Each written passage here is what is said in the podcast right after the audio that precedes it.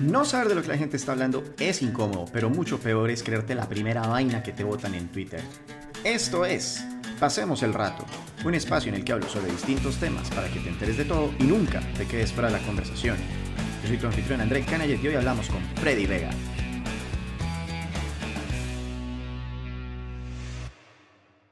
Bueno, y con eso le damos la bienvenida a Freddy Vega. Freddy, es un gusto conocerte, para mí un gran honor finalmente tenerte invitado a mi programa y gracias por estar acá con nosotros el día de hoy.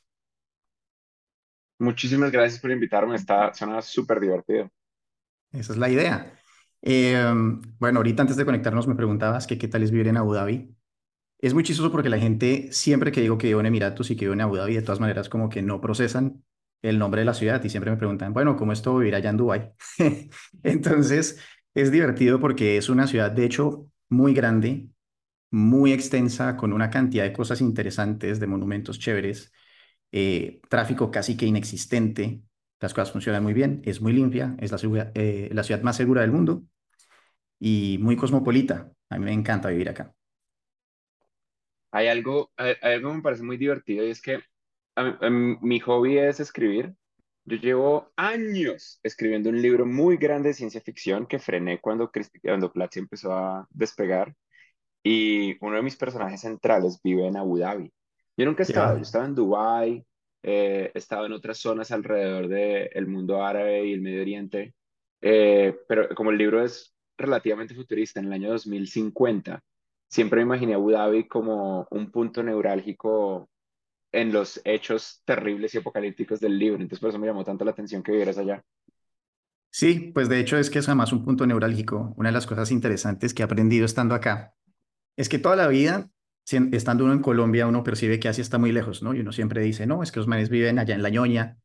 Eh, uno siempre que quiere decir que algo está muy lejos, viven allá en la China. Y cuando uno llega acá a Emiratos, uno se da cuenta que hay una cantidad de países como 60, un número ridículo, que están a menos de seis horas, seis horas o menos. Entonces eso realmente demuestra que los que estamos viviendo muy alejados somos los latinoamericanos. Y muy interesante. Todo es relativo. Eso es exactamente lo que vamos a estar hablando entre tantas cosas. Y bueno, Freddy, antes que nada, para las personas que no saben quién es Freddy Vega, cuéntanos quién es Freddy Vega. Pues yo soy el fundador de Platzi. Platzi es la escuela, bueno, el cofundador junto con Christian Vanderhent. Platzi es la escuela de tecnología más grande del mundo hispano. Tenemos cuatro millones de estudiantes alrededor del mundo. Todas las empresas de tecnología del mundo hispano trabajan con por lo menos un estudiante de Platzi. Y la magia de Platzi es que a diferencia de la mayoría de la educación online, Platzi sí funciona. Cuando un estudiante estudia en Platzi una o dos horas al día, entre 10 a 14 meses, sin la menor duda va a encontrar un empleo que aumente sus ingresos entre un 54% hasta 10 veces más. Cuando yo digo esto, la reacción inmediata de la gente es esta, eso no es verdad, 10 veces más, ¿quién gana 10 veces más? Pero resulta que no es tan complicado ni tan especial. En promedio, en Latinoamérica la gente gana entre 300 a 600 dólares al mes dependiendo de la industria donde está. Y en la industria de tecnología pueden ganar entre un mínimo de mil dólares hasta cinco mil, seis mil dólares al mes. Entonces ahí es donde está el delta de crecimiento. Y la siguiente reacción es como, sí, pero eso no va a pasar solamente con cursos de tecnología, eso requiere un título. Pero es que la industria de la tecnología es distinta. La, el nivel de demanda y sobre todo la desesperación que tiene nuestra industria por talento tecnológico no tiene comparación. Es impresionante. En este momento hay más o menos unos 100.000 profesionales en tecnología al año graduándose en América Latina, donde la demanda es de un millón. América Latina es una de las regiones del mundo en mayor crecimiento en su industria tecnológica. Entonces, la demanda está ahí. Y no solamente programadores, es gente que haga diseño, marketing, negocios, estrategia, management. Es toda la cadena de valor alrededor de la construcción de productos digitales. Así que es lo que nosotros enseñamos. A mí me encanta Platzi, yo uso Platzi, de hecho. Y les recomiendo a las personas que no conocen Platzi que vayan www.platzi.com, ¿correcto? Que tienen cursos absolutamente de todo, desde finanzas personales a cosas muy, muy avanzadas, a básicamente cualquier eh, disciplina que les puedan llamar la atención. No me quiero detener mucho en Platzi porque sé que hay un montón de contenido allá afuera que ustedes pueden buscar. La idea es aprovechar a Freddy para que hablemos de cosas eh, un poco diferentes y yo sé que tú tienes una pregunta que le haces a las personas cuando las entrevistas para Platzi. y te lo va a preguntar hoy. ¿Qué es lo más reciente que has aprendido? Uf, muchísimas cosas. Últimamente he obsesionado con todo el tema de la guerra de Ucrania, entonces tengo un conocimiento como muy profundo de muchos sistemas de armamento. Eso siempre lo he sabido también por la, por- porque me gusta escribir ciencia ficción. Más que ciencia ficción, me gusta escribir ficción especulativa, como tratar de pensar cómo va a ser el futuro en 20, 30 años. Ahora, eso casi siempre es trampa. Como uno, es muy difícil predecir el futuro eh, simplemente con la, con una línea recta. Como ah, si estamos a partir de este punto, ¿qué puede pasar? Entonces, en, lo- en mis historias siempre introduzco un fenómeno catastrófico que hace que, pues, que yo pueda hacer lo que se me dé la gana, básicamente. Eh, y eso me hizo entender mucho de un montón de sistemas. Me, me interesa muchísimo el espacio, me interesa muchísimo la aplicación de la ingeniería en escala, sobre todo para mejorar la calidad de vida. Pero es impresionante ver la aplicación de la ingeniería en escala para mecanismos modernos de guerra.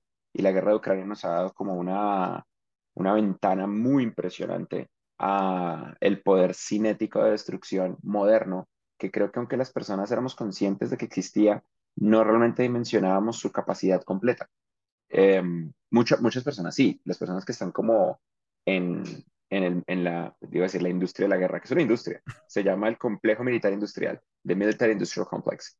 Eh, pero sí, las personas que están en toda la industria de la defensa entienden claramente lo complicado que es, lo poderoso que es, y, y en parte creo que esa es la razón por la que mucha gente eh, no creía el- a inicios de este año que Rusia fuera a invadir Ucrania, que creían que era simplemente como una ah, que estaban amenazando, pero que no realmente iba a ocurrir, porque en la mente de todas las personas que entienden lo que esto significa, era incomprensible pensar el nivel de destrucción, sobre todo en una era moderna. Y aquí lo tenemos. Es un nivel de destrucción incomprensible en una era moderna. Pero no deja de ser... a ver, yo entiendo que es como las personas tienden a tener un problema en pensar en las máquinas y en los sistemas que matan a otras personas, al punto de que directamente se les bloquean sus mentes. Yo no quiero pensar en eso, yo no quiero hablar de eso, no me hablo. Pero resulta que son sistemas que existen y que y la realidad está ahí. Es como ahora mismo hay un huracán que le está pegando a Cuba y a Florida. Es como si los meteorólogos no pudieran pensar como, no, no, no, esto va a causar muerte y destrucción. Yo no quiero pensar en eso. Siempre se me hace muy extraño. Yo me imagino que las personas lo que quieren es manejar la angustia, manejar la ansiedad, manejar su capacidad de asombro por lo negativo. En mi mente, el conocimiento es lo que nos hace libres. El conocimiento es lo que nos permite actuar o por lo menos entender. Entonces, yo siento que todo debe ser entendible, todo debe ser analizable. Y una de las cosas que yo aprendí, sobre todo durante la pandemia, pero yo creo que esto siempre ha sido una lección en mi vida, es que mientras uno siga un método científico, es posible entender todo. Es posible aprender de una manera profunda, incluso cuando uno no es un experto, cualquier cosa. No significa que uno se vuelva un experto, no significa que la opinión de uno sea una opinión experta, pero significa que uno puede estar preparado, que uno puede entender de una manera hábil las tendencias de lo que está ocurriendo y reaccionar alrededor del tema. Yo tuve la fortuna de que tanto mi familia como yo evadimos el coronavirus al 100% durante la pandemia gracias a estar muy preparados y a ponerle atención a lo que básicamente decía la ciencia. Y siento que cuando estos momentos especiales en la humanidad pasan, hay que ponerle atención. ¿Cómo logras aislarte de tantos fake news, de tanta información, digamos, mal dirigida que hay allá afuera para poder acercarte a, digamos, la verdad? ¿Cómo sabes que estás Mm, en lo correcto? O sea, como por ejemplo cuando tú puedes llegar y afirmar que X cosas sobre la guerra de Ucrania o X cosas sobre, no sé, el eh, decrecimiento. ¿Cómo haces para estar seguro que tú estás más correcto que otros? mm, eso es complicado porque luego la gente se pone también emocional con este tema, ¿no? Entonces usted cree que es el... Esa es una de las cosas con las que la gente más me acusa en redes sociales. Usted se cree el dueño de la verdad. Es una, es una de mis, eh, de los insultos más claros. Normalmente cuando las personas dicen eso, eso es un ataque ad hominem, es un ataque directamente a, a mí como persona, que implica simplemente que las personas se quedaron sin argumentos. No, mm, es complicado. En el caso de la guerra, por ejemplo, siempre va a haber propaganda de lado y lado, eso es verdad, pero hay cosas que no, hay cosas que son inmediatamente evidentes. Por ejemplo, es inmediatamente evidente que un país invadió otro país. Eso es inmediatamente evidente, no hay necesidad de, de tener una controversia alrededor. Lo que sí hay es propaganda que justifica una acción violenta, pero no debería existir propaganda que justifique una acción violenta. Luego, lo que uno hace es aprender los mecanismos de la propaganda. Entonces, por ejemplo, cuando, uno, cuando la gente habla de Rusia y de la invasión de Rusia a Ucrania, inmediatamente invocan lo que ha hecho Estados Unidos en el pasado. Irak, Afganistán, Vietnam, la guerra del Golfo, etc. Panamá, Nicaragua, en fin. Y, la pregunta que uno hace es, ¿eso qué significa? Significa que tú estás diciendo eh, que tú estás de acuerdo en que Rusia es mala, porque, porque Estados Unidos cuando lo hizo también fue malo, entonces estás de acuerdo, ¿verdad? Eh, y ahí es donde uno empieza, lo que uno tiene que hacer es desarmar sesgos y desarmar, yo los llamo virus mentales. Hay ideas que son increíblemente atractivas a la mente porque te dan permiso de no pensar y, y sobre todo te dan esta sensación de que, que tienes la razón, pero no necesariamente están eh, soportadas por evidencia. Entonces es como un virus mental. Uno de los virus mentales más agresivos de los últimos años es la gente antivacunas. Los, eh, se comporta como un virus.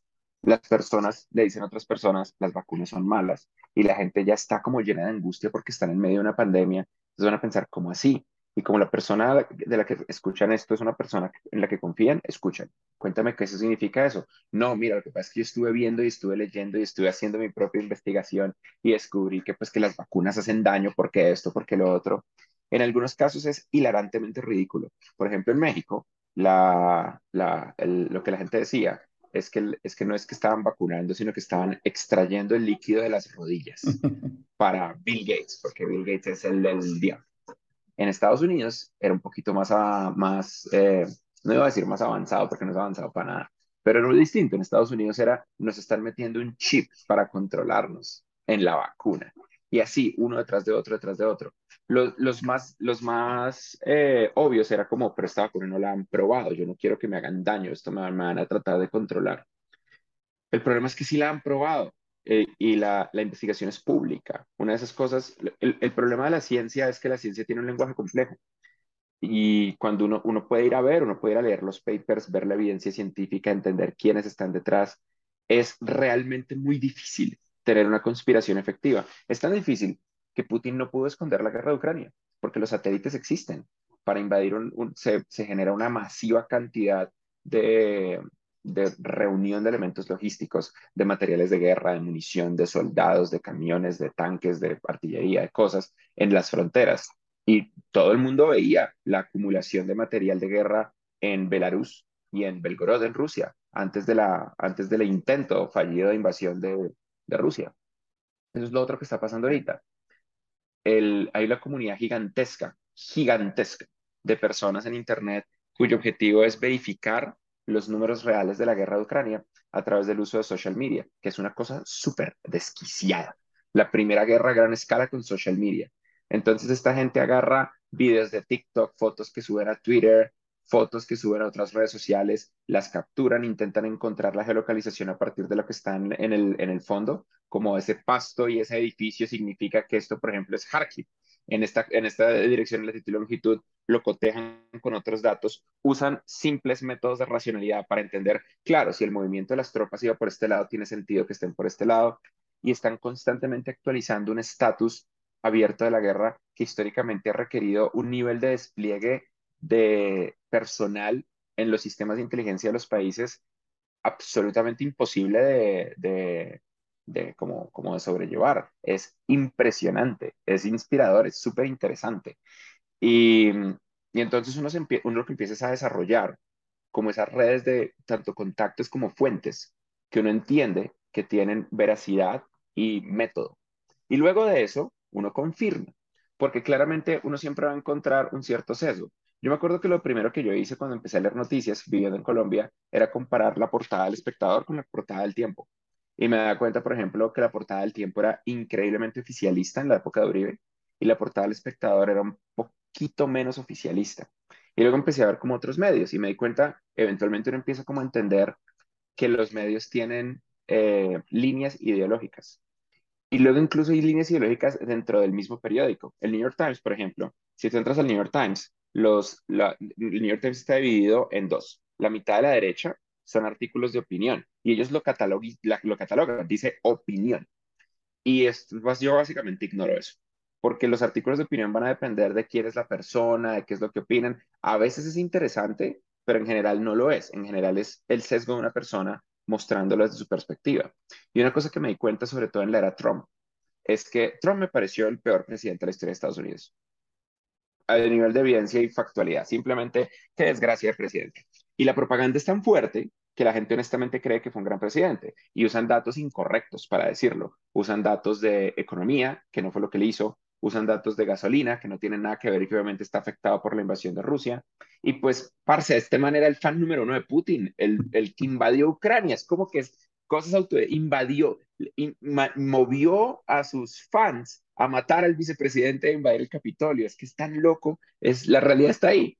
Entonces, el New York Times a la derecha, en el lado de opinión, yo me di cuenta en la época de Trump que cuando yo leía cosas que confirmaban mi sesgo, me enojaban. Me ponía bravo, como si este Trump es un degenerado inmundo. Y me da cuenta, este es el mecanismo. Este mecanismo, este sentimiento de ira, es el mecanismo que usan los medios con sesgos para manipular a las personas de creer propaganda. Entonces yo dejé de leer todo lo que confirmara mis sesgos. Yo dejé de leer todos los artículos de opinión que simplemente empujaran, como, como cuando uno dicen, oiga, esa persona me cae mal, uy, sí, a mí también me cae mal, uy, a los dos nos cae mal. De pronto es buena persona, de pronto simplemente tuvo un mal momento, pero cuando uno se llena de esos sesgos, es como, ah, entonces traté de ir a la evidencia. El New York Times tiene una gran ventaja y es que del lado izquierdo, todo lo que ellos muestran está basado en evidencia. No todo, pero las primeras noticias del lado izquierdo todas son muy neutrales, muy centradas, muy esto pasó, estos son los hechos. Y eso me parece interesante. Otro diario que tiene esa línea es El Economista, The Economist. El New York Times se enfoca en Estados Unidos, The Economist se enfoca en Europa y sobre todo en el mundo, en el mundo inglés, pero ellos muestran todo desde una perspectiva económica y financiera. Entonces ellos te van contando el porqué de las cosas de una manera muy profunda.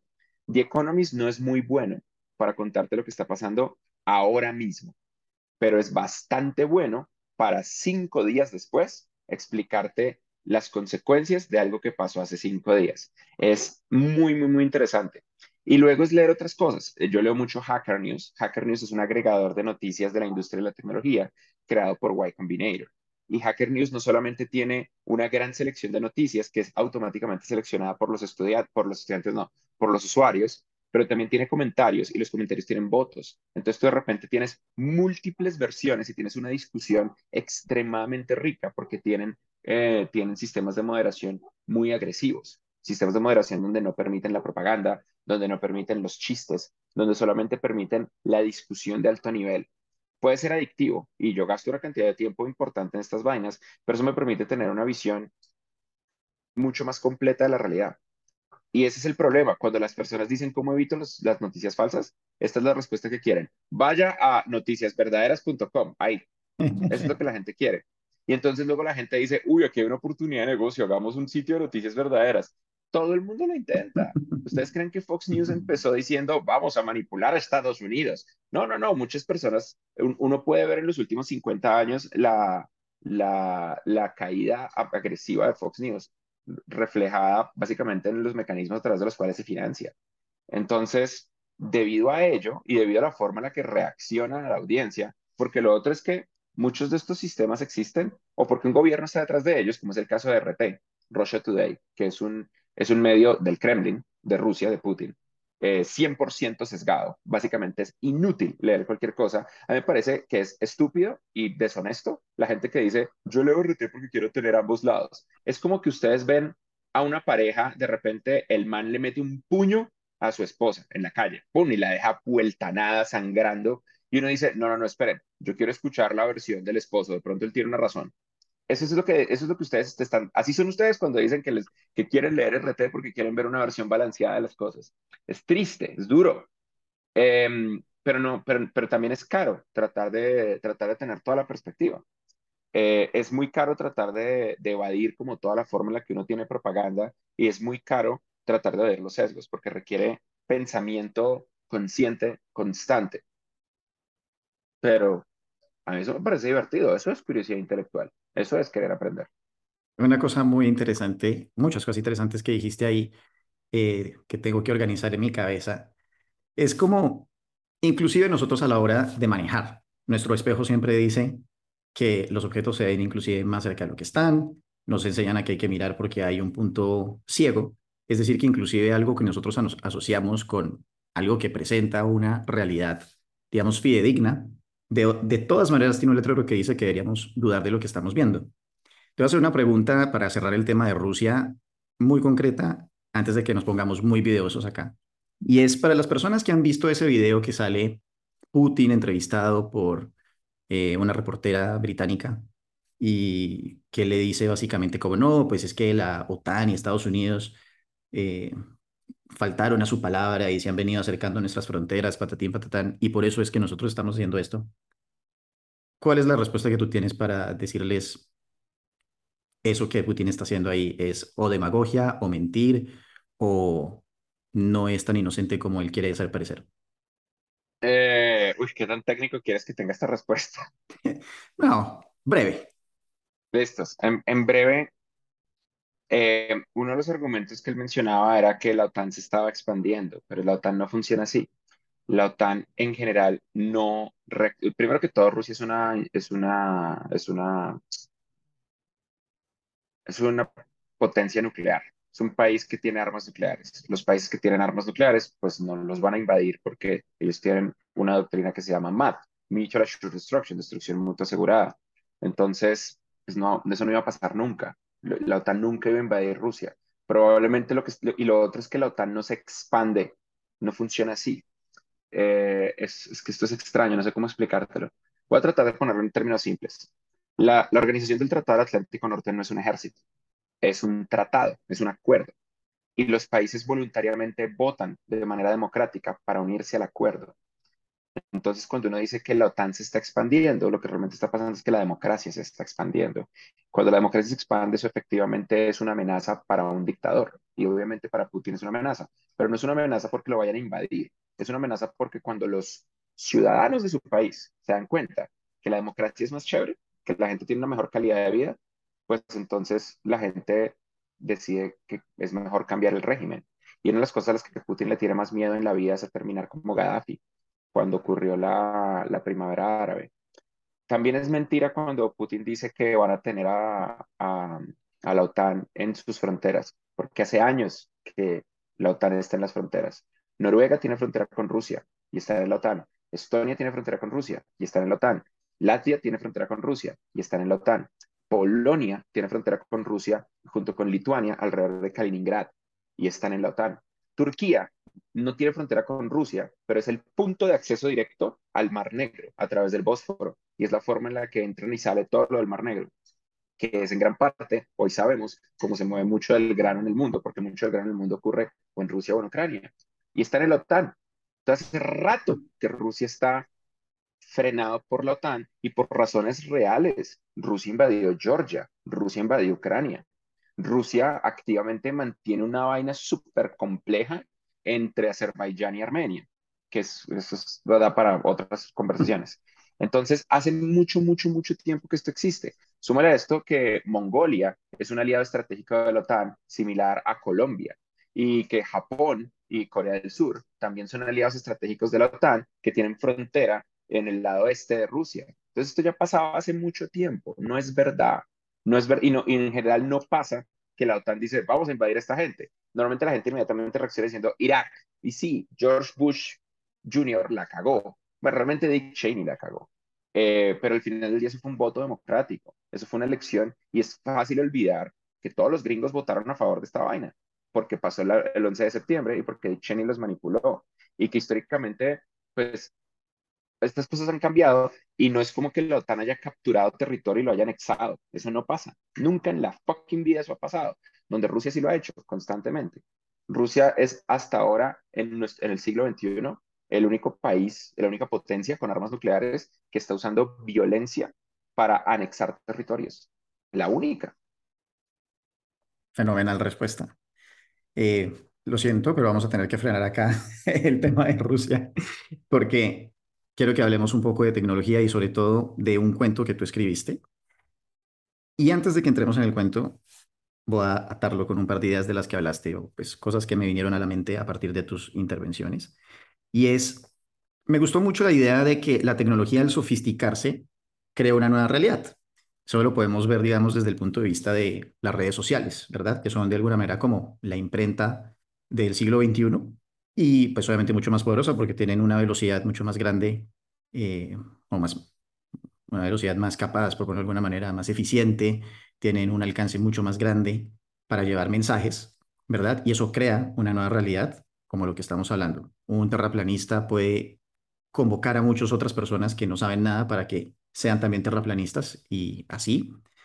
Y también lo otro que es interesante es lo que estabas diciendo de que uno puede, al leer, eh, ver videos, documentarse, etcétera, tener conversaciones con distintas versiones, crear una nueva realidad. Es un poco lo que pasa como cuando uno hace arte eh, de, de inteligencia artificial, ¿no? Se toman muchas referencias y a partir de eso se crea una nueva realidad.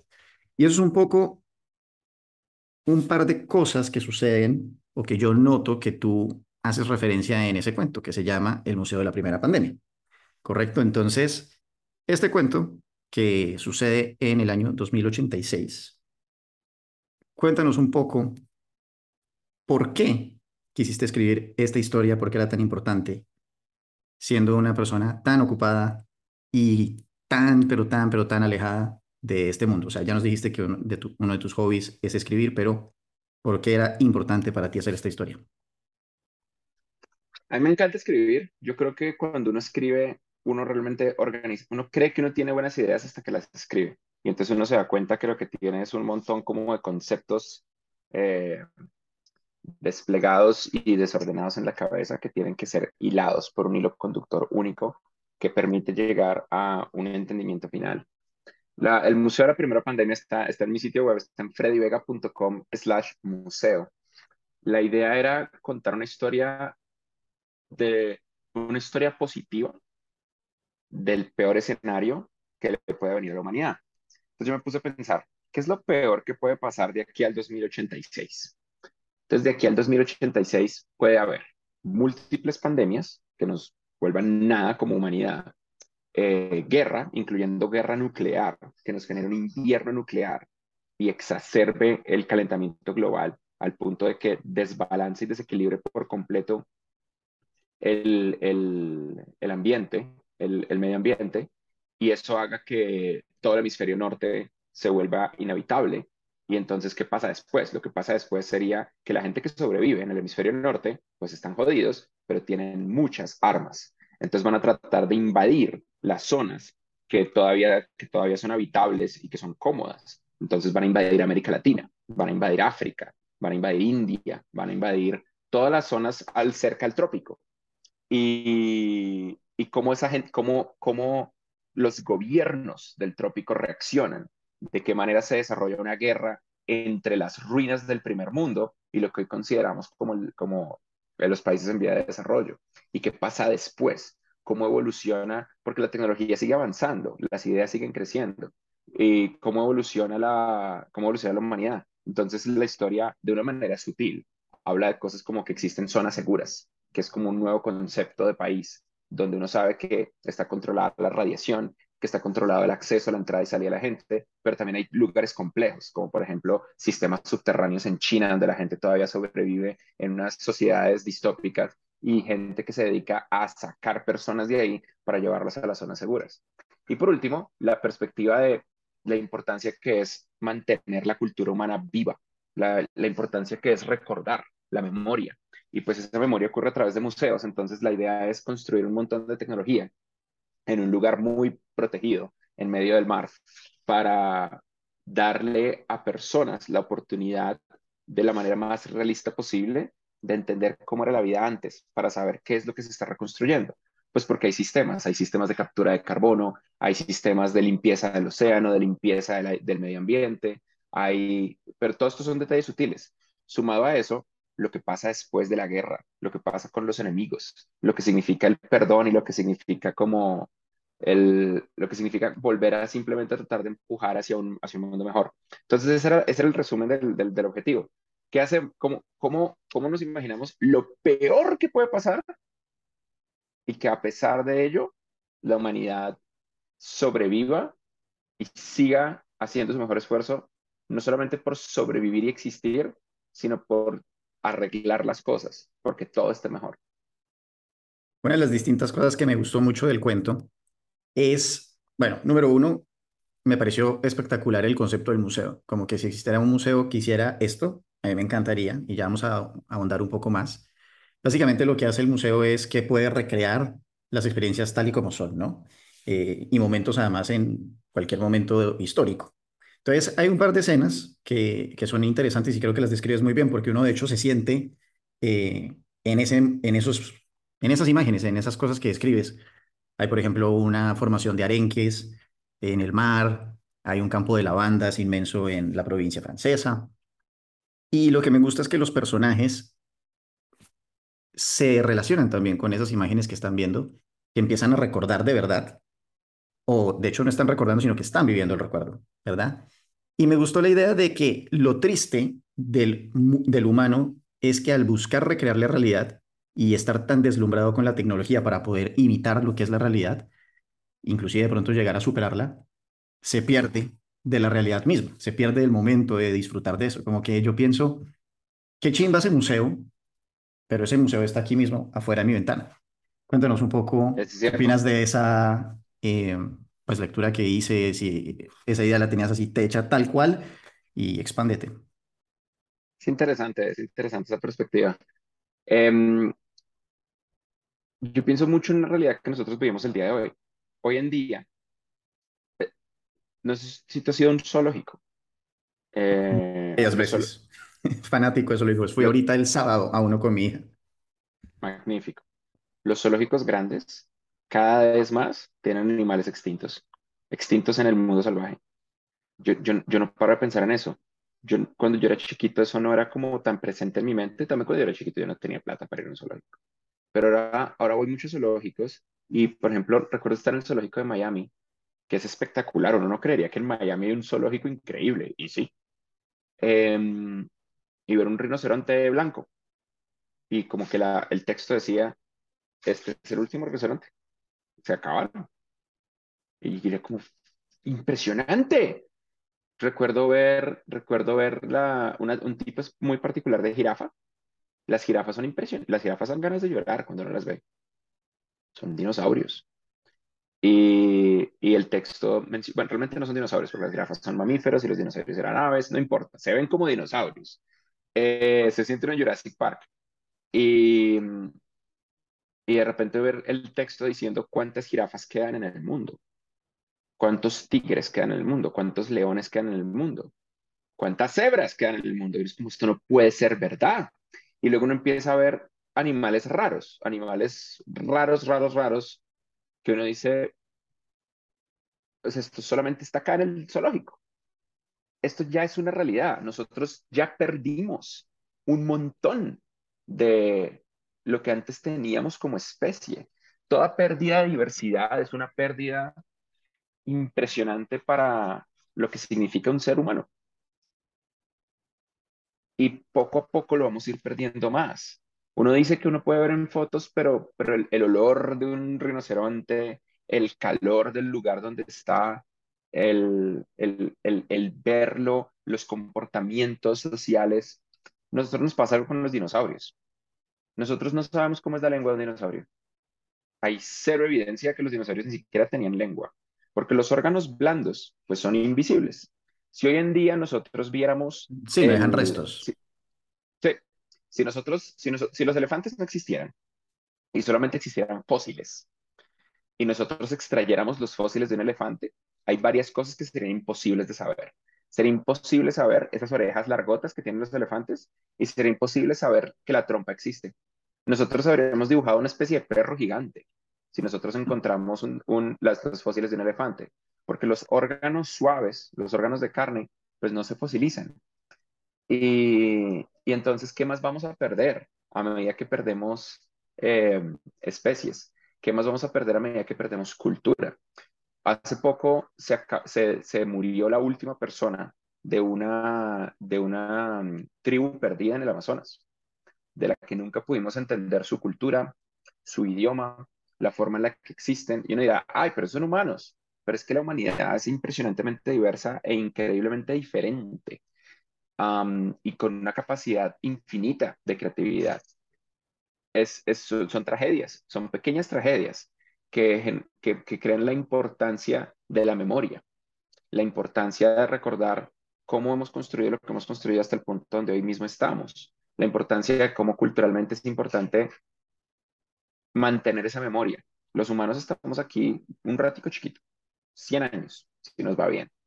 Eh, mientras que nuestro planeta va a estar aquí unos 2 mil millones de años antes de que el Sol se lo coma. Y, y lo que nosotros creamos en ese proceso es cultura. Cultura que eventualmente empezamos a enviarle al universo a través de nuestra radiación electromagnética, nuestras ondas de radio, internet. Eso es impresionante, eso es poderoso y muy, muy bonito. Y significa que lo que, lo que la humanidad crea, que tiene no necesariamente una vida eterna, pero que puede perdurar por millones de años, es esa emisión de cultura.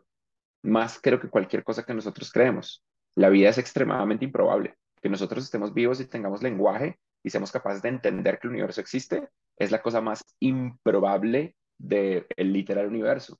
Que pueda existir vida en otros planetas, quizás. Que pueda existir vida inteligente en otros planetas, es posible, a pesar de que es poco probable. Que podamos comunicarnos con vida en otros planetas, prácticamente imposible, especialmente para nuestra especie en el estado actual. En los próximos 50 años de nuestra vida no existe la menor probabilidad de que logremos vencer a la velocidad de la luz. No se puede. La probabilidad es tan baja que ni siquiera vale la pena pensarla. Pero entonces lo que sí existe es la capacidad de vivir estos 50 o 60 años que vamos a estar sobre la Tierra con una infinita capacidad de asombro con una, y con una infinita responsabilidad de mantener ese asombro tan vivo como podamos. Ahí tocaste nuevamente muchísimas cosas y en verdad que uno quisiera tener un podcast acá como de ocho horas, pero no se puede. y hace unos episodios atrás tuve de invitado a Alejandro Agag, quien es el presidente de la, bueno, expresidente de la Fórmula E de la FIA. Y él tiene una conferencia muy interesante en la que habla sobre que él tiene la certeza de que los seres humanos aquí estamos jodidos, ¿verdad? O sea, inclusive si logramos vencer el cambio climático y toda esta cantidad de retos que tenemos, eh, eventualmente, e inclusive antes de que nos eh, succione el sol y pase todo este tipo de cosas, hay otro tipo de tragedias, inclusive como que las plantas eh, se degradan a tal punto que se van dentro de la tierra y dejan de hacer fotosíntesis y entonces ahí también estaríamos jodidos. Y entonces básicamente él toca ese punto que tú dices de toca lograr viajar más rápido que la velocidad de la luz para darnos un chance de poder colonizar, colonizar un exoplaneta o algo que quede fuera de eh, la Vía Láctea. Entonces, eso, número uno, súper importante de lo que me acabas de decir, y ya van a entender por qué lo estoy trayendo a colación. Y lo segundo, eso me hace pensar de otra cosa que me encantó de tu cuento, que me parece que fuiste muy acertado en los personajes que escogiste, porque escogiste un par de ancianos que pudieron ver todo lo que ha pasado y que pudieron disfrutar del mundo como era antes, y un par, bueno, y unos personajes que son jóvenes de 20 años, que cuando llegan al museo se emocionan y dicen, wow, todo esto era así, qué putería, me encantaría haber estado en ese momento. Y ese contraste de lo que sienten ellos al ver cómo era el mundo, que nuevamente vuelvo digo, es el que nosotros tenemos ahorita allá afuera, ahí mismo, y muchas veces nosotros lo dejamos eh, pasar. Hay una frase que dice algo como que la tragedia de los viejos es que aunque tienen la experiencia para, digamos, como saber cómo hacer las cosas, ya no tienen la energía. Y los jóvenes que tienen la energía no tienen la sabiduría para poder hacer las cosas, ¿no? Entonces eso me recordó ese tema. Expándete un poco ahí sobre esa idea en general que lograste transmitir. en Reddit hay un subreddit del que yo soy muy fan. Ese subreddit se llama Kids Are Fucking Stupid que muestra cómo, cómo los niños, cuando son niños, son increíblemente idiotas y cometen errores básicos. Y yo creo que uno, uno entiende que, pues, que la humanidad es la misma y que el código genético es similar. Pero la otra realidad es que los adolescentes cada vez más son más inteligentes. Es impresionante, honestamente, y, y inspirador la forma en la que la inteligencia adolescente crece con el pasar del tiempo. A mí me, a mí me impacta y me sorprende ver a los adolescentes de hoy en día dominar y vacunarse en contra de las cosas malignas de las redes sociales. No todos. Una, uno, de los, uno de los ingredientes fundamentales para que un adolescente triunfe es recursos, principalmente tiempo de sus padres. La, una de las cosas más, eh, increíbles que, que uno entiende a medida que uno va entendiendo el desarrollo humano es que el tiempo de los papás es lo que hace la mayor diferencia. Que cuando un padre o una madre le dedica tiempo y le da amor a sus hijos, eso es lo que más aumenta la probabilidad de que esa persona triunfe en la vida y crezca de una manera rápida y exponencial. Y la razón por la que espero es porque uno ya es un adulto, no se jodió. Entonces uno ya es lo que es. Yo no, yo no creo que sea en mi caso, yo creo que fui afortunado en ese sentido. También existe la posibilidad de simplemente que los papás tengan plata, ¡pum!, tome plata y aprenda. Pero el diferencial que hay entre plata y amor, eh, y sobre todo plata con amor, es, es, es, es, muy, es muy grande. Entonces, una de las cosas que yo quería como desafiar y explicar es, es, es la forma en la que cada vez somos mejores en preparar humanos para ser mejores seres humanos. Esto es, una realidad absoluta y completa. Cada vez, entre mejor, entre más mejoramos nuestros sistemas educativos, nuestros sistemas de salud, entre más mejoramos la nutrición y la calidad del aire, entre más vamos entendiendo cuáles son los factores que afectan el desarrollo de la mente, mejores humanos estamos creando. La calidad del aire afecta de una manera brutal el desarrollo del cerebro. Eh, el acceso, entre menos sustancias que afecten el, cerebro, el desarrollo del cerebro humano antes de los 22, pues mejor cerebro humano. Por ejemplo, hoy sabemos que tanto el alcohol como la marihuana afectan la neuroplasticidad antes de los 22. Entonces, evitar el consumo antes de los 22 hace que uno tenga un cerebro mucho mejor.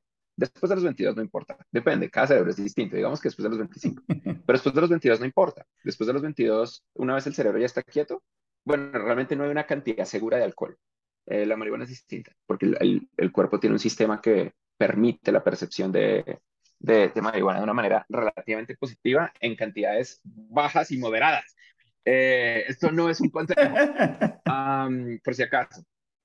Em, eh, hoy, hoy en día sabemos, por ejemplo, la, la, el, el, extremo positivismo que genera en personas adultas el uso de sustancias psicodélicas. Eh, que históricamente nosotros hemos pensado que todas las drogas son malas. Todas las drogas son malas. Pero hoy, por ejemplo, sabemos el efecto positivo guiado por terapia que tiene el psilocybin, el MDMA, el LSD en la depresión, en la ansiedad, en, en los desórdenes basados en traumas. Y lo sabíamos de los 70, pero es que lo que pasa es que la DEA eh, los gobiernos de Richard Nixon y Ronald Reagan se encargaron de que esa, esa, conversación y que esa investigación científica frenara.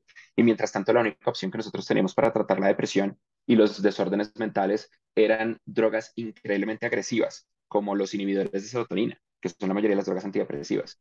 Em, hay mucha investigación que todavía falta, pero cada vez lo entendemos más. En los años 40, 30, 40, trataban de medio locos a los primeros científicos que explicaban que el plomo en la pintura estaba haciendo que la gente fuera idiota. Eventualmente nos dimos cuenta que efectivamente el plomo en el ambiente genera una disrupción en las sinapsis neuronales y puede generar incluso demencia. Entonces, de repente, pues no hay que, no hay que comer pared. Yo me acuerdo que yo de chiquito me comía las paredes. Ay, Dios mío. Eh, ojalá no tuvieran plomo. Lo mismo nos pasó con, los asbestos. Entonces, cada vez somos mejores. Hoy ya sabemos, por ejemplo, que crecer en una ciudad que tiene un alto nivel de CO2 afecta de una manera muy fuerte el desarrollo de la persona. Y que entre más limpios, y es por eso el calentamiento global es tan problemático. Y las emisiones, el calentamiento global es simplemente una variable, todo el resto es, es perder el tiempo. La variable es emisiones de dióxido de carbono al ambiente. Esta es la única variable que importa. Que si esto, que si lo otro, no. Emisiones de dióxido de carbono al ambiente entre más emisiones de dióxido de carbono el ambiente, más jodidos estamos. El resto es arreglable. El uso del agua es arreglable. El uso de la tierra es arreglable. Incluso la emisión de ciertos químicos al ambiente, aunque no es ideal, es arreglable. Lo que no se puede arreglar, o sea, se puede arreglar, pero es muy caro, porque las técnicas de captura de carbono son muy caras, es la emisión de dióxido de carbono a la atmósfera. Eso es lo que afecta. Entonces, cada vez tenemos mejor entendimiento, más salud, tanto emocional, mental, como simplemente educación, educación básica. Y, cada vez tenemos un mundo. Ah, yo ahora tengo un problema porque la palabra globalizado, múltiples grupos de poder político la han agarrado para conectarla con algo malo, pero la esencia de la palabra globalizada me parece una palabra muy interesante y es, y es simplemente que todos somos seres humanos, que las fronteras son imaginarias, que al final del día un chileno y un mexicano son la misma persona y como guardamos la misma cultura, porque esa es la magia de Latinoamérica, pueden ser amigos inmediatamente. Lo mismo pasa en otras regiones. La, tú, tú, por ejemplo, tú vives en Abu Dhabi. La cantidad de mentiras que el mundo occidental cree del Islam, ¿cierto? La Sí, cantidad de mentiras que la gente jura que los musulmanes son. Qué vaina tan desquiciada, o de cómo se ve. Cuando la gente me, o ¿cierto? sea, me pregunta que nos vinimos a vivir acá, la gente se imagina que esto es todo el mundo tapado solamente los ojos, etcétera, y es como, esto es Estados Unidos, pero con musulmanes andando por ahí, o sea, es realmente, sí, perdóname. ¿Cierto? Es, es- no, tienes toda la razón. Me, me- me encanta que lo menciones. Yo tengo amigos, tengo muchos amigos de Pakistán, de India, de, de Emiratos, de Turquía, de Egipto, que por cierto, no hay un mundo musulmán. Hay como ocho mundos musulmanes, como diez cuando le agrega el sureste asiático, salvajemente diferentes, con, con perspectivas muy distintas, con una cultura y un arte asombrosa, pero como uno vio el ataque de las Torres Gemelas el 11 de septiembre, uno tiene esta visión absolutamente sesgada, uno cree que todo el mundo islámico es Afganistán. Eh, ah, es- pero, pero esos, esos sesgos están cambiando. El, lo- las- los sesgos de, de, de orientación sexual, por ejemplo. Hay mucha gente que al día de hoy todavía cree que ser gay es, primero que todo, una elección, como que la gente elige ser gay, que es la cosa más estúpida del mundo. Eso, es- eso es una de las cosas que ni siquiera necesita evidencia científica. Uno puede simplemente con métodos de racionalidad entender, "Hmm, hay gente que elige tener una orientación que les va a hacer la vida más difícil toda la vida. Ah, debe ser por algo. Eh, hay gente que cree que ser transexual es una elección. Hay gente que cree, es, es extraño, es extraño, probablemente porque, porque las personas entienden que hay otras cosas que no parecen elecciones, pero sí lo son, como por ejemplo las religiones. Uno crece en una casa que tiene una religión, entonces uno cree en una religión, pero no puede cambiar sus creencias con el pasar del tiempo. La orientación sexual no funciona así, es completamente diferente.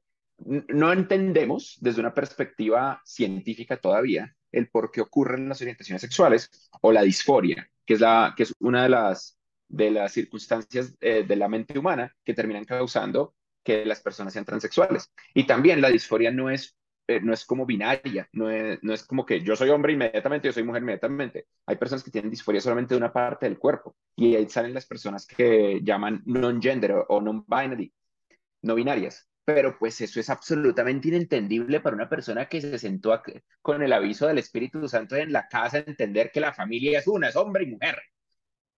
Pero resulta que eso siempre ha sido verdad. Esto no es algo nuevo, esto no es algo que creó Internet. Toda la historia humana esto ha existido y evidencia a lo largo de todas las culturas. En la cultura chifcha colombiana, habían personas que, eh, personas transexuales, que se volvían chamanes, que se volvían parte como de la, que se volvían básicamente los médicos de la tribu, las médicas de la tribu. En la cultura maya, en la cultura azteca, en la cultura japonesa que estuvo aislada del resto de la humanidad por medio milenio. La humanidad es impresionantemente diversa y estas cosas siempre han existido. Es la razón por la que yo creo tanto en el método científico, porque el método científico no es político, a pesar de que la ciencia puede ser política. El método científico hace su mejor esfuerzo por romper los sesgos, a pesar de que los científicos pueden tener sesgos. La humanidad en su estructura social es sesgada y es imperfecta y tiene sus problemas. Pero el método científico es un sistema que, se va, que, constantemente está iterando, que en ocasiones la caga o que en ocasiones está incompleto, pero que cada vez nos genera una vida mejor. Mi vida es mejor que la vida de el rey de Inglaterra en el siglo XIX. Y eso fue hace poquitos años. Entonces, ¿cómo, cómo, cómo no ser optimista? Es lo que yo normalmente pienso. No se preocupen, ya regresamos con Freddy Vega, pero aprovecho este momento para recordarles que Pasemos el Rato ya tiene canal de Telegram, así que si quieren enterarse de los próximos invitados y hacer sus preguntas, inscríbanse al canal de Telegram. No solo eso, sino que serán los primeros en tener acceso al debut de cada capítulo. También Pasemos el Rato está en video y en audio en YouTube y en Spotify, así que pueden gozar de una experiencia más inmersiva que cualquier otro podcast en ambas plataformas. Adicionalmente, si les está gustando el episodio de hoy, dejen comentarios, likes, suscríbanse al canal de YouTube, prendan notificaciones para saber cuándo sale un nuevo episodio y si están oyendo en Spotify, dejen una calificación de 5 estrellas para que más personas puedan encontrarnos. Aquí continúa la entrevista con Freddy Vega. Bueno, hace un rato, hace unas semanas, la ministra de Medio Ambiente colombiana habló del decrecimiento. Y mm, mucha gente la ha tildado de loca, de ignorante, etcétera, etcétera. Quisiera saber, ¿cuál es tu opinión con respecto al decrecimiento? ¿Es tan loco como la gente cree que es? Porque ahorita, por ejemplo, lo estamos viendo en Europa. Va a, tener una grave, grave crisis de energía, de obtener energía. Obviamente viene porque pues, Rusia quiere cortar el chorro, ¿verdad? Pero de todas maneras, el planeta Tierra y la sociedad está predicada en utilizar insumos finitos a un sistema cíclico. Entonces, ¿qué opinas en términos generales de, esa, de ese dilema? Es como simplemente aceptamos que tenemos que seguir utilizando los, los elementos, digamos, a full y seguir la sociedad como está, o llegar y decir, no, todos mirámonos y miremos a ver hasta que llegue un cometa si logramos eh, extender, eh, sí, como un estilo de vida un poco más conservador, más, más frugal. Sí, sí, sí. La probabilidad de que llegue un cometa a Colombia es, ah, perdón, a, la Tierra es extremadamente baja, pero la metáfora del cometa es que el calentamiento global sí nos va a afectar a Exacto, todos. lo que sea, un, un desastre eh, catastrófico. Una de las cosas muy difíciles de entender de, de, Latinoamérica es que Latinoamérica no es una región agrícola. Latinoamérica es una región de extracción mineral. Es lo que nosotros hacemos en América Latina. En América Latina nosotros sacamos cobre, carbón, aluminio, petróleo, y ya. E, existen industrias creativas, e, existen industrias agrícolas y existen industrias de manufactura. Entonces, Colombia tiene, Colombia exporta carros, Colombia exporta eh, maquinaria, Colombia exporta ciertos productos de valor agregado. Por ejemplo, Colombia exporta un montón de papel higiénico. Yo no sé si la gente es consciente de esto, pero Colombia exporta en forma papel higiénico. Colombia exporta un montón de, de como de de, diferentes productos de valor agregado. Pero cuando uno va y se mete, hay una página que se llama el Atlas de la Complejidad Económica de la Universidad de Harvard, de Atlas Economic Complexity. Y ahí uno puede buscar su país y tratar de entender de qué está hecho la exportación del país. En el caso particular de Colombia, nuestra economía, cuando uno se mete a, la, a cosita, es principalmente petróleo. Y y derivados, petróleo, carbón y los derivados. Es un porcentaje inmenso, es, básicamente la mitad de lo que nosotros exportamos. Luego, el siguiente producto de exportación no es el café, es piedras preciosas, arrancando por oro. Colombia exporta un resto de oro. Luego, oro, piedras preciosas, que tiene que ver obviamente con esmeraldas y cosas por el estilo. Exportamos una cantidad importante de vidrio, por eso Tecnoglass es una empresa tan, tan grande. Exportamos diferentes como fibras, materiales básicos de construcción, un montón de joyas, platino, etcétera, minería. Luego sigue la industria más grande que tenemos después de esas, que es la agricultura. Pero nuestra agricultura es como el 25%, 30% de la exportación de Colombia. Eso es principalmente café. Luego le siguen las flores, flores, flores ya eh, procesadas, eh, bananas y plátanos, eh, el aceite de palma, la caña de azúcar, extractos del café, exportamos un resto de frutas, principalmente aguacate, un montón de papel higiénico y luego tenemos nuestras estructuras en cierto modo más de, de industria. Entonces Colombia tiene grandes hornos y en esos hornos hacemos aleaciones de hierro, hacemos estructuras de aluminio, hacemos y hacemos productos derivados como productos de, de cobre, productos de aluminio, pero no es tan grande. Tenemos otros commodities, efectivamente exportamos carros, motores, buses, cuerpos de vehículos, pues porque tenemos una industria metálica. Y luego están las industrias de crecimiento infinito, las industrias que no tienen, eh, yo las llamo industrias post-escasez, porque no usan materias primas, solamente usan la mente de nuestra población, que es un recurso renovable infinito. Pues mientras hagamos las cosas bien y tengamos salud, educación, comida, etc. La industria más grande de Colombia, que antes no era tan grande, esto ha crecido un montón, es la industria, mi industria, la industria de las tecnologías de la comunicación y la información. Ese es el 7.8% de la explotación colombiana. El 4.2% es el viaje y el turismo. Uno cree que el turismo es más grande que la tecnología en Colombia, pero no, la tecnología es casi el doble de lo que es el turismo. Y luego, son, eh, y luego es la industria del transporte, es decir, Avianca, Satena. Colombia solía tener la aerolínea más importante de América Latina. Habían caído, estaba, estaba como complicadita. Y luego tenemos un pedazo chiquito que es eh, finanzas y seguros.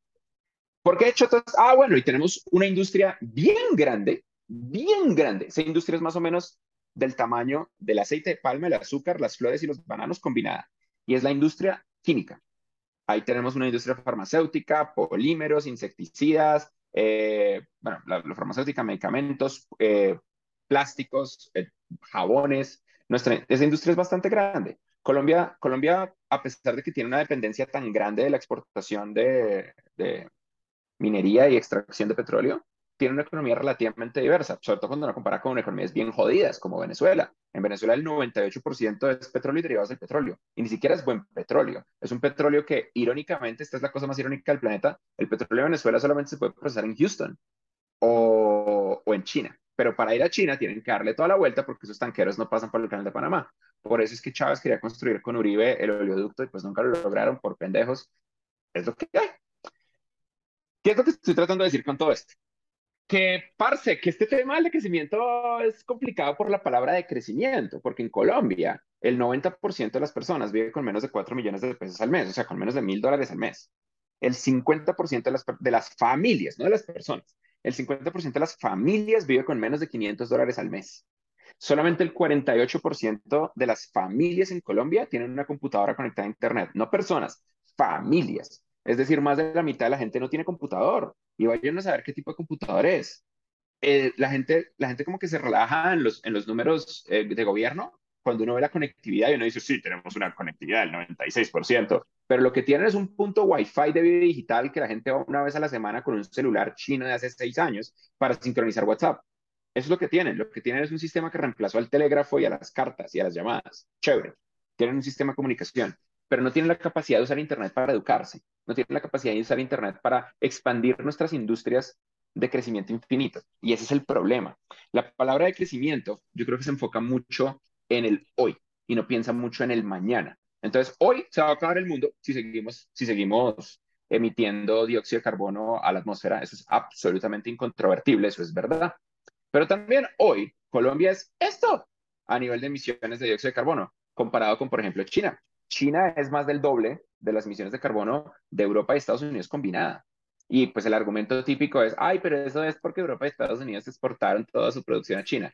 Maybe, pero al planeta le importa un carajo eso, al planeta le importa la cantidad de emisiones de dióxido de carbono al ambiente. Dicho eso, China está liderando el mundo en producción de vehículos eh, eléctricos y en sistemas, de, en sistemas de energía renovable. China no tiene los problemas estúpidos del mundo occidental alrededor de la energía nuclear. Entonces están construyendo plantas de energía nuclear como si no hubiera un mañana algunos de esos problemas no son estúpidos, porque, porque parte de la razón por la que China puede hacer lo que hace es porque no les importan los derechos humanos eh, o los derechos de los trabajadores. Em, pero otros sí son, sí son como obvios, evidentes. entonces, ¿eso qué significa? Eso significa que la palabra de crecimiento en un país pobre va a estar bien difícil que sea popular. Porque lo que uno quiere es salir del hueco. Uno quiere, como decía el tagline de, esta presidencia, vivir sabroso. Em, pero para eso hay que tener plata. Uno no puede cambiar el mundo sin plata. Eso es una de las cosas como más, más difíciles de aceptar, pero más reales. Uno quiere cambiar el mundo, uno tiene que hacer plática.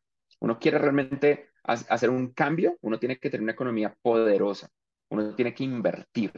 ¿E invertir en qué? Y eso es lo que me preocupa de este gobierno. Invertir en las, en las, en las verticales que crecen sin dañar. En las verticales que crecen aumentando la calidad de vida de todos. El turismo es, eh, bueno, mentiras, el turismo puede ser destructivo, pero es, hay formas de hacer turismo sostenible. Las tecnologías de la información y las comunicaciones son de crecimiento infinito y generan muchísimo. Estonia es un país exsoviético, es un enclave en la mitad de Europa, pobre como ellos solos, y dedicaron a invertir a volverse una potencia en tecnología y lo lograron. Estonia es un país que no tiene ni el 10% de lo que tiene Colombia. Colombia es un paraíso. Ojalá lográramos el tema de la agricultura, porque la agricultura también puede ser eficiente, pero yo no, yo no creo que lo vayamos a lograr de pronto, no creo, porque no, no, no porque este sea un mal gobierno o un buen gobierno, no porque no tengamos la capacidad humana, es simplemente porque, así como Colombia es un paraíso, las circunstancias a través de las cuales Colombia es un paraíso hacen muy difícil que esto ocurra. Colombia tiene una topología increíblemente montañosa que, por ejemplo, hace casi imposible la agricultura automatizada. Cuando la agricultura no es automatizada, no hay forma de escalarla. Esa es la razón por la que Ucrania es una potencia que exporta granos, porque eso es plano, es plano. Entonces, como es plano, pues un tractor funciona, un sistema automatizado de riego funciona. Aquí no se puede, en las montañas uno no puede implementar eso.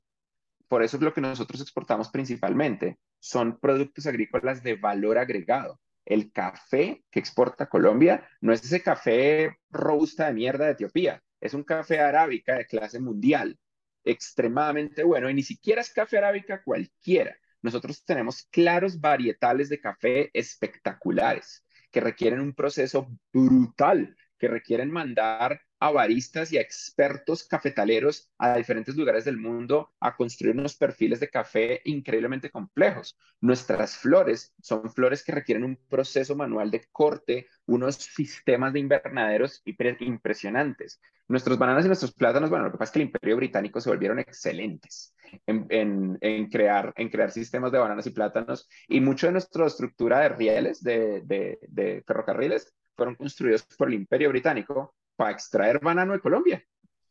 Entonces, nosotros tenemos algunas cosas muy buenas, pero tienen que ver sobre todo con la producción artesanal de valor agregado, no con la producción masiva, que sí puede hacer México, que sí puede hacer Argentina, que sí puede hacer Brasil. Entonces, yo tengo como aprehensión de que la agricultura sea el camino. Y sumado a eso, es bien jodido cortarle el 45% de los ingresos a un país y esperar crecer. Entonces, ok, de crecer, pero entonces, ¿cómo vamos a sostener el país y cómo vamos a hacer que el resto crezca? Es, es, es, es una conversación compleja, porque son buenas intenciones. Es verdad, el calentamiento global nos va a matar a todos. Es verdad. Es verdad que hay que liderar, alguien tiene que liderar el proceso. Es verdad que Jair Bolsonaro es el ejemplo opuesto extremo, porque es el otro man que está a cargo del Amazonas y lo está destruyendo de manera sistemática. Vayan a saber qué va a pasar ahorita en las elecciones de Brasil, porque el man dijo que violentamente está dispuesto a no aceptar los resultados en caso de no ganar. Es, todo es verdad. Yo pienso, Colombia es un país estratégicamente colocado para volverse Singapur, para volverse un país que da su geopolítica, su posición en el planeta y sus recursos, sea capaz de ser un hub para el mundo y convertir esto en un paraíso. Pero también nadie cambia el mundo sin plata, sin recursos. Nadie, nadie, nadie, nadie, nadie. Entonces, vayan a saber. Frey, pues antes que nada, muchísimas, pero muchísimas gracias por estar hoy acá. Mientras te despides y le cuentas a las personas dónde pueden seguirte, dónde pueden saber más de ti, etcétera, quiero compartir, compartirte una sorpresa que tenía y es, así como te pregunté qué aprendido, eh, qué has aprendido tú últimamente, yo he aprendido a hacer arte de inteligencia artificial y me tomé el atrevimiento de renderizar imágenes. ¿Con, qué hiciste esto? Con Midjourney. De tu Midjourney. Super cool. Yo, yo no usaba Midjourney. Wow. Acá tengo. This fucking crazy. Tengo muchísimas imágenes que seguro tú reconocerás. Eh, con gusto te enviaré pues todas las imágenes a tu email. Cuéntanos, por favor, dónde podemos saber más de ti y me encantaría seguir en contacto. Muchas gracias. Simplemente busquen la palabra Freddy Vega en cualquier red social y probablemente me van a encontrar. Las dos redes sociales donde yo soy más activo son Twitter e Instagram. Entonces, en Instagram es Freddy Vega, pero en el buscador colocan Freddy con doble D con Y, Freddy Vega, y me encuentran. En Twitter soy Freddy. Eh, tengo una adicción muy compleja a Twitter. Yo intento clonar todo lo que hago en Instagram y en Twitter hacia Facebook, pero es porque hay gente que todavía usa Facebook, es como medio raro. Em, y por supuesto, dentro de Platzi, el objetivo de Platzi es que ustedes aprendan, que nunca paren de aprender, que tengan una herramienta que se ajuste a tu ritmo de, estudio, a la forma en la que tu mente piensa y a tus intereses, eh, tanto profesionales como personales, y que puedas aprender como quieras, donde quieras, lo que quieras. Eh, está en platzi.com. Ahí tenemos todos nuestros cursos, los puedes arrancar gratis sin necesidad de hacer nada más. Simplemente arrancas, tenemos verticales de todo, habilidades blandas, inglés, programación, seguridad informática, desarrollo de software, backend, frontend, aplicaciones móviles, diseño, interfaces, diseño gráfico, marketing digital, publicidad, todo lo que te imagines que tenga que ver con la industria digital, nosotros lo enseñamos y está ya mismo disponible en platzi.com. Fenomenal, que nos defiendas eh, más tarde en el foro de, con el ministro de Hacienda. Muchísimas gracias nuevamente por estar acá y dame dos segundos para despedirnos fuera de, de programa. Bueno, ese fue Freddy Vega, y si se quedaron hasta este momento significa que pasaron un muy buen rato. Recuerden que pueden conectar conmigo arroba André Canayet en cualquier red social que ahí estaré para ustedes y para lo que necesiten. Si quieren oír otras entrevistas interesantes que he hecho, les recomiendo la del episodio 60 con Mauricio Hoyos, en la que hablamos de emprendimiento y familia. También les recomiendo el episodio 46 con Axel Kaiser, quien es uno de los grandes referentes de análisis político en Latinoamérica. En ese estamos hablando también un poco de este tema de qué es la verdad, del fake news y de la demagogia. También les recomiendo la del episodio 44 con Alejandro Agag, que fue mencionada en este episodio. Es también una conversación muy interesante sobre ciencia, sobre calentamiento global, sobre política y sobre todo de emprendimiento. Finalmente, si quieren saber un poco más de mí, les recomiendo la del episodio 56 en la que cuento mi historia y mis retos. ¡Nos pillamos! Gracias por pasar el mejor de los ratos conmigo. Recuerda prender las notificaciones en YouTube y en Spotify para saber cuando hay un nuevo episodio y regresaré el próximo martes con un nuevo capítulo. Nos vemos.